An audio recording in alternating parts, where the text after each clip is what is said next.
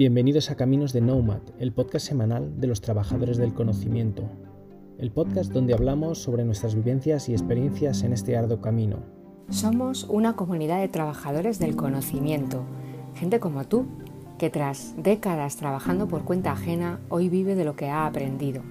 Unos ya lo hacemos a tope y otros estamos comenzando en ello, pero todos queremos compartir lo aprendido porque sabemos que nuestros éxitos, nuestras dudas y también nuestros fracasos os ayudarán a sacar lo mejor de cada uno de vosotros.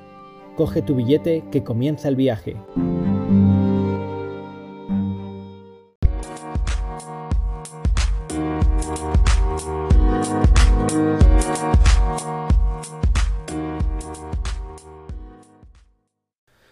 ¿Qué tal? Bienvenidos una semana más a Caminos de Nomad. Soy Alejandro Fuenmayor y esta semana quiero hablar con vosotros de un tema súper interesante, que es cómo construir en público. La semana pasada Virginia ya nos habló de cómo la confianza puede ser uno de los principales factores a la hora de conseguir nuevos proyectos. Y en el capítulo de esta semana te quiero contar cómo poner un ladrillo más para construir esa confianza con tu audiencia y con tus clientes. El número de creadores y startups que utilizan esta técnica ha aumentado en los últimos años, así que si quieres saber por qué y cómo funciona lo de construir el público, te lo cuento a continuación, en unos segundos en Caminos de Nomad.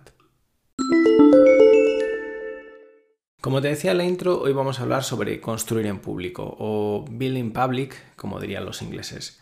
Pero, ¿qué es esto de construir en público?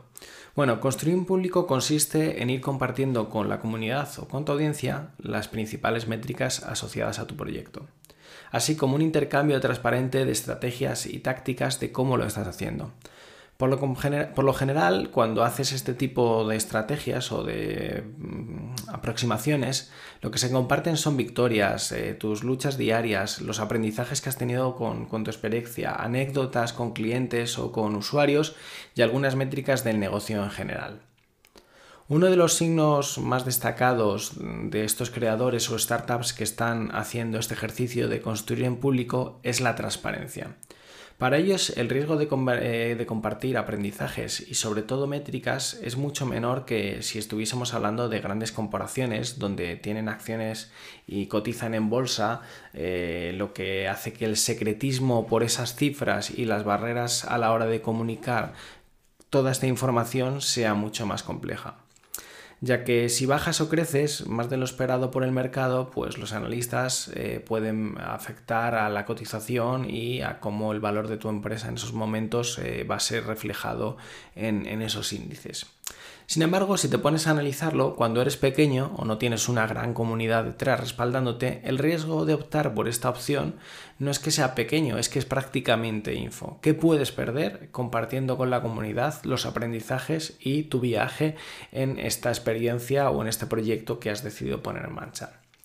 ¿Y quién puede estar interesado en seguir este viaje como Nomad? Pues generalmente hay dos tipos de personas. El principal que vas a encontrar son tus grupos de apoyo, tu red de seguridad, esos amigos y otros Nomads que disfrutan en leer eh, sobre tus experiencias eh, con terceros y con tu proyecto y que quieren aprender de tus victorias y de tus luchas diarias. Y luego por otro lado tendrás lo que son tus clientes, esos usuarios de tu producto o servicio que están interesados en mantenerse al día de las noticias de tu proyecto. Por lo tanto, al construir en público lo que estás es construyendo un ecosistema de apoyo, una red de seguridad para tu viaje como Nomad y además una fuerte relación con tus clientes que hará que se mantenga en el largo plazo. Pues sí, parece que la teoría es fácil de cómo se construye en público. Pero bueno, eh, si hay que mirar un poco hacia atrás en cómo estas iniciativas se han ido formalizando o cristalizando a lo largo de los años, realmente no está claro el momento donde esta tendencia se inició por primera vez.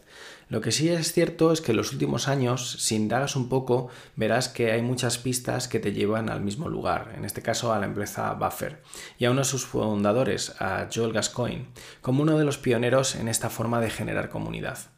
En 2013, Buffer publicó su presentación sobre cultura de empresa, en la que afirmaron que Default to Transparency sería su segundo valor, comenzaron a trabajar hacia esta transparencia radical y a lo largo de los años se hicieron públicos un montón de información sobre sus números relativos a ingresos, usuarios, el salario de los empleados, las opciones de, equity que compartían con sus empleados y otras muchas más informaciones relevantes para aquel que estaba en ese proceso también de construir una empresa, una startup, pues eh, tener un punto de referencia y de anclaje para saber cómo se estaba realizando por parte de otros con determinado éxito.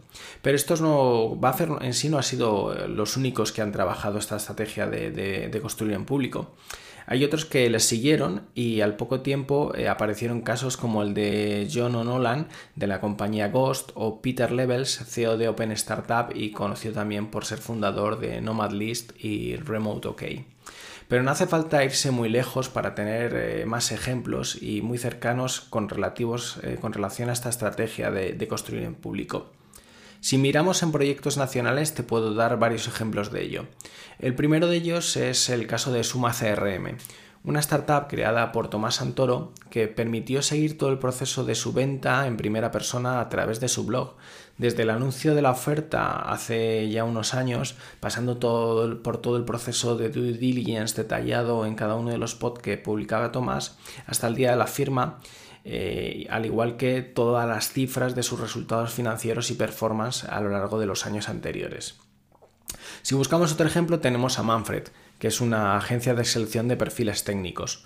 En su blog puedes leer eh, todo lo que el programador David Bonilla ha compartido como fundador de la compañía y cómo decidió dar el salto a este mundo del reclutamiento. Eh, a David Bonilla me habrás oído mencionarle en más de alguna otra ocasión porque es también el, responsable de una de las newsletters de, de, tecnología más importantes en España, que es la Bonilista, pero eh, dentro del proyecto de Manfred eh, ha creado mucha transparencia alrededor de todo lo que son métricas de negocio, sus principios y con qué tipo de compañías trabajan. Pero no solo eso, sino que ha compartido también, por ejemplo, cuáles son las herramientas que utiliza para gestionar la operativa y cómo ha construido todo el proceso operativo del negocio de, Manfred.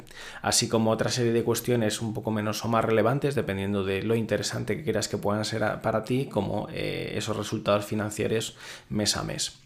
Por el otro lado, tendremos también otra startup, Indexa Capital, eh, abanderada por François de Baes, eh, muy conocido por proyectos como Rentalia, y que han desarrollado un gestor de fondos indexados automatizados, que mediante algoritmos lo único que se eh, dedica a hacer es replicar el comportamiento de determinados mercados para hacer seguimiento y establecer estrategias de inversión. En el blog de Indexia puedes encontrar artículos súper interesantes del sector financiero, pero también otros muchos en los que explican con mucho detalle cómo funcionan sus productos, sobre la evolución de su negocio, cómo se comporta su, frente, frente, eh, su fondo frente a, a fondos de la competencia o cómo han conseguido alcanzar el punto de equilibrio para empezar a ser rentables hace ya unos cuantos años. Luego tenemos otra serie de, empresas que están eh, optando por esta transparencia. Una de ellas es el caso de Cafan, un fondo de inversión de capital riesgo nacido en España y abanderado por Karina Spilzak y Iñaki Arrola. En su podcast de, de Cafán han compartido un montón de, experiencias y se han convertido en un referente del ecosistema patrio emprendedor, porque por él han pasado sus principales protagonistas, desde eh, el ámbito de lo que pasa dentro de, de, Cafán a nivel de estructura y cómo se gestionan, y de las, de las empresas eh, invertidas que tienen y cómo están eh, haciendo y viviendo esa experiencia de crecer dentro del ecosistema. Y por último tenemos otro gran ejemplo de transparencia y building public que es Minimalism. Minimalism Brand es una marca que se define 100% transparente y que hace moda útil y responsable. En su blog eh, es, un libro abierto sobre la evolución de sus ingresos, cómo operan, cómo funcionan, el origen de sus productos, la composición de los mismos, así como información de utilidad para aquellos que están empezando en emprender. Eh, o cómo elegir a los compañeros de viaje en, este, en este proceso de emprendimiento. También sus fundadores, eh, Jorge Rodado y Pepe Martín, son unos claros ejemplos de transparencia y de building public. Eh, si sigues el canal de Pepe Martín en YouTube, verás cómo ha variado eh, su discurso, sus aprendizajes, todas las cosas que ha hecho alrededor de minimalism y en el pasado lecciones que ha aprendido y que le han hecho mejorar. Pero no todo va de empresas, sino que hay marcas personales que también se han fraguado en base a contar a lo largo del tiempo lo que les ha funcionado y lo que no en su actividad profesional. Yo te dejo dos de los que históricamente he seguido, ya sea a nivel del contenido que crean en su blog o en YouTube, y que creo que son bastante relevantes. Son el caso de Carlos Bravo y de Rumo Alfons. Para mí dos claros ejemplos de lo que es devolver a la comunidad lo que a ellos les ha aportado. El primero de ellos desde hace más de una década a través de su blog Marketing de Guerrilla en la Red 2.0 y el segundo eh, compartiendo sus ideas y consejos sobre SEO a través de su blog y de su canal de YouTube.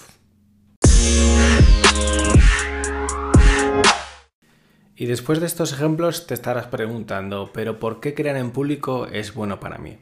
Bueno, construir en público tiene una serie de beneficios. El primero de ellos es la capacidad de obtener un canal de retroalimentación de forma efectiva. Crear en público no deja de ser un canal a través del cual puedes comunicarte con tus clientes o prospects que estarán encantados de opinar y dar comentarios sobre tus ideas, diseños, estrategias, contenidos y un montón de cosas más que a ti no se te puedan pasar en estos momentos para tu proyecto por la cabeza. Luego además, como comentábamos y hablábamos en el caso del episodio anterior de Virginia, aumenta la fidelización, la fidelidad de la gente hacia tu marca, hacia tu proyecto. A la gente nos encanta ser escuchados. Cuando alguien solicita comentarios y le aplican su producto o su servicio, básicamente lo que hace es fidelizar mucho más a los clientes, ya que esos usuarios o clientes potenciales se sienten reconocidos y crean un mayor vínculo o conexión con el, con el proyecto. De una manera o de otra estás ayudando a construirlo con esos comentarios y con ese feedback y ser parte de algo de una comunidad es algo importante para las personas en general. La tercera de las cuestiones por las que tienes que tener en cuenta por qué es importante eh, eh, construir en público es el hecho de crear confianza. Eh, que los usuarios vean eh, cómo estás realizando eh, tu estrategia, tu plan de acción, tus desarrollos, tu plan de comunicación, construirá una conexión mucho más fuerte con esos futuros clientes, lo que aumentará las posibilidades que te ayuden cuando lo necesites. Con esta estrategia harás que se conviertan en clientes recurrentes y recomienden con mayor facilidad tus productos o servicios a otras personas. Además, crearás un estatus como experto en tu campo. Si eres la persona más pública reconocida en un nicho específico, ese nicho se vinculará directamente a tu persona o a tu proyecto en tus usuarios finales y cada vez que alguien hable o piense sobre ese nicho específico pensará en ti. A mí me pasa, por ejemplo, cuando pienso en RPA, Robotic Process Automation, y Continuamente no deja de venírseme a la cabeza la imagen de mi compañero de Caminos de Nomad, Nacho Gavilán. Cuando tuitea sobre el tema, generalmente lo que hago es eh, etiquetarle los comentarios, ya sea en LinkedIn o en Twitter, para que él también pueda ver esa información que en ese contexto del RPA para mí ha sido relevante y que creo que a él como experto pues le podrá eh, generar alguna serie de rendimientos en el corto plazo. Y luego, por otro lado, eh, crear en público te sirve para atraer talento. Y quién sabe también, a lo mejor inversores. Esto depende de la madurez y las aspiraciones de tu proyecto. Puedes tener sentido más o menos en función de si construyes solo o piensas crear un equipo de trabajo. Pero invertir no solo aplica al dinero, sino también al tiempo, probablemente un material mucho más escaso y valioso que un puñado de euros. Así que piensa que esta aproximación de construir en público te puede hacer tener acceso a determinados perfiles o profesionales con los que colaborar y hacer seguir creciendo tu camino de Nomad.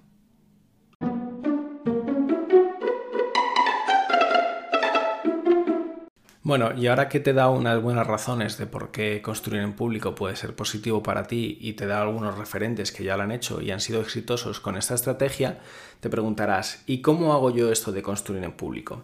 Pues bueno, permíteme desglosarte un poquito el proceso sobre el contenido que se suele publicar al respecto y los canales donde puede funcionar esta aproximación. El tipo de contenido que se comparte al crear en público varía mucho en función de tu proyecto, tus objetivos, tu negocio. Lo que veo con más frecuencia en otros creadores es eh, básicamente esta serie de información que comparten relativa a capturas de pantallas de sus productos o trabajos en curso para obtener feedback, métricas de negocio, e hitos alcanzados en el trimestre o en el mes, estrategias que les han funcionado relacionadas al desarrollo de ese producto o de las acciones de marketing o con la contratación de específicos perfiles que se han unado a su proyecto y también hablan mucho sobre las correcciones de fallos y nuevas funcionalidades que van a implementar eh, en su proyecto. También hablan sobre aspectos desconocidos de una industria o una empresa específica, comparten información, métricas y tendencias sobre, sobre este eh, aspecto. Y luego también hablan mucho sobre los obstáculos que se encuentran y la parte importante de todo esto es cómo lo superan, ¿no? Yo creo que eso siempre es algo importante de, conocer en el proceso de aprendizaje, no solo lo que te ha impedido avanzar, sino cómo lo has resuelto. Luego también dan ideas de productos o características que se les ocurren para su proyecto o para sus contenidos a crear. Eso es una fuente de retroalimentación muy sencilla para poder eh, identificar cuál es la necesidad realmente de tus usuarios o de tus clientes. Luego hacen ofertas o capturas de pantallas de los comentarios de sus usuarios y les sirve también para de esa manera tener una serie de relevancia y tener esa prueba pública de que hay otros que los están utilizando sus productos y servicios y que les parecen válidos. Hablan también sobre cosas que han compartido en el pasado y que actualizan. Es decir, hace dos años compartí cómo mi estrategia de marketing me hizo crecer no sé cuántos usuarios y este año, eh, después de seguir eh, trabajando esa estrategia, pues he sido capaz de crecer un X% más recopilar todo este contenido que ya has creado y actualizarlo con la información de a día de hoy de tu negocio también te da una prueba de relevancia de que tus actos pasados siguen teniendo todavía validez en el contexto actual. Y luego también muchas de las cosas que comparten, pues básicamente ya es un poco más eh, del marujeo, de lo que pasa en tu día a día, en la semana, qué tareas haces, qué cosas tienes pendientes. No hay ninguna razón por la que debas copiar o replicar este tipo de contenido. Siempre que trabajes para conectar y hacer crecer a tu audiencia, cualquier tipo de contenido seguramente esté bien. El café para todos no suele funcionar y tú mejor que nadie deberías saber qué hace que tu proyecto sea diferente y qué esperan de ti los que están al otro lado. Mantener la coherencia y la constancia para mí es una de las partes más importantes del proceso de construir en público. Esto es como los episodios de una serie o de tu podcast favorito. Si dejas de compartir eh, durante unos meses, muchas personas de tu audiencia perderán el interés y bajarán seguramente muchos puntos en el ranking de prioridades de dónde consumir su tiempo en el corto plazo. Y por último, y para finalizar el episodio de hoy, déjame reflexionar contigo en cómo empezar a construir en público, cuáles son los pasos que tienes que dar o cuáles son las cuestiones que tienes que tener en mente si piensas que crear en público un proyecto puede ser beneficioso para tu marca personal, para tus servicios, para tu proyecto. Si estás creando un proyecto, piensa en crearlo en público desde el principio. Puede ser una excelente estrategia para adquisición y retención de clientes. Te animo sobre todo a ponerlo en práctica. Eh, no pierdes nada por empezar este camino. Y si no sabes por dónde empezar, déjame compartir contigo cinco pasos que he visto que a otros les han funcionado. El primero de ellos es piensa en el canal donde está tu público objetivo para este proyecto específico. Puede ser YouTube, Twitter, LinkedIn, TikTok, una newsletter, un podcast. Eh, opciones tienes muchas.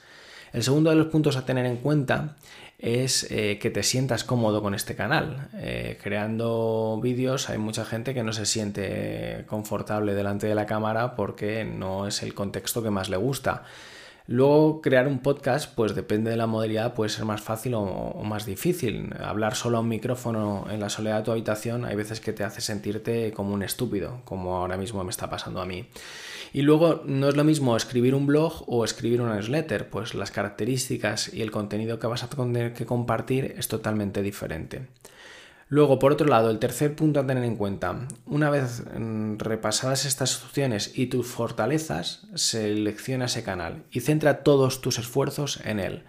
No vale esto de crear contenido y replicarlo en cada uno de los canales. Busca el canal donde creas que hay más eh, un banco de peces lo suficientemente grande para dedicarte a ir a pescar a él, en él y no intentes ir probando en cada uno de los canales a ver si pica el anzuelo algún pececito, porque lo único que vas a conseguir es eso, pescar pececitos en vez de tirar la red en un gran banco de peces.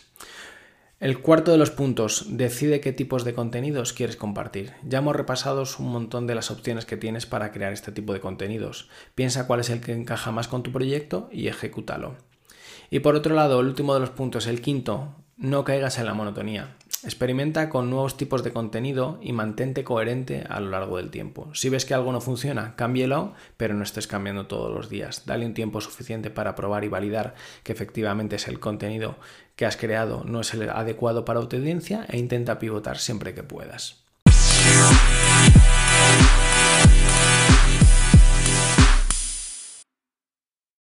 Y hasta aquí hemos llegado esta semana. Muchas gracias por estar al otro lado escuchándonos una semana más.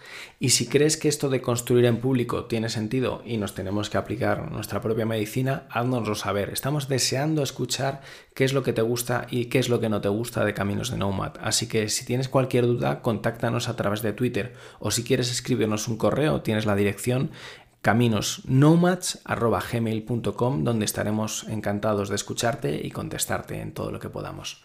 Muchas gracias y un saludo hasta la próxima.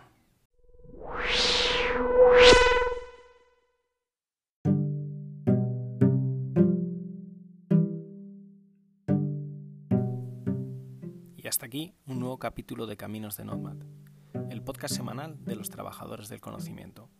Si te ha gustado, ya sabes, comparte y difunde conocimiento. Es gratis y sencillo. Comparte en tus redes sociales, danos un 10 en tu plataforma de podcasting favorita o casi mejor, envíaselo a quien creas que le puede ser de interés. Hasta la semana que viene y saludos digitales para todos.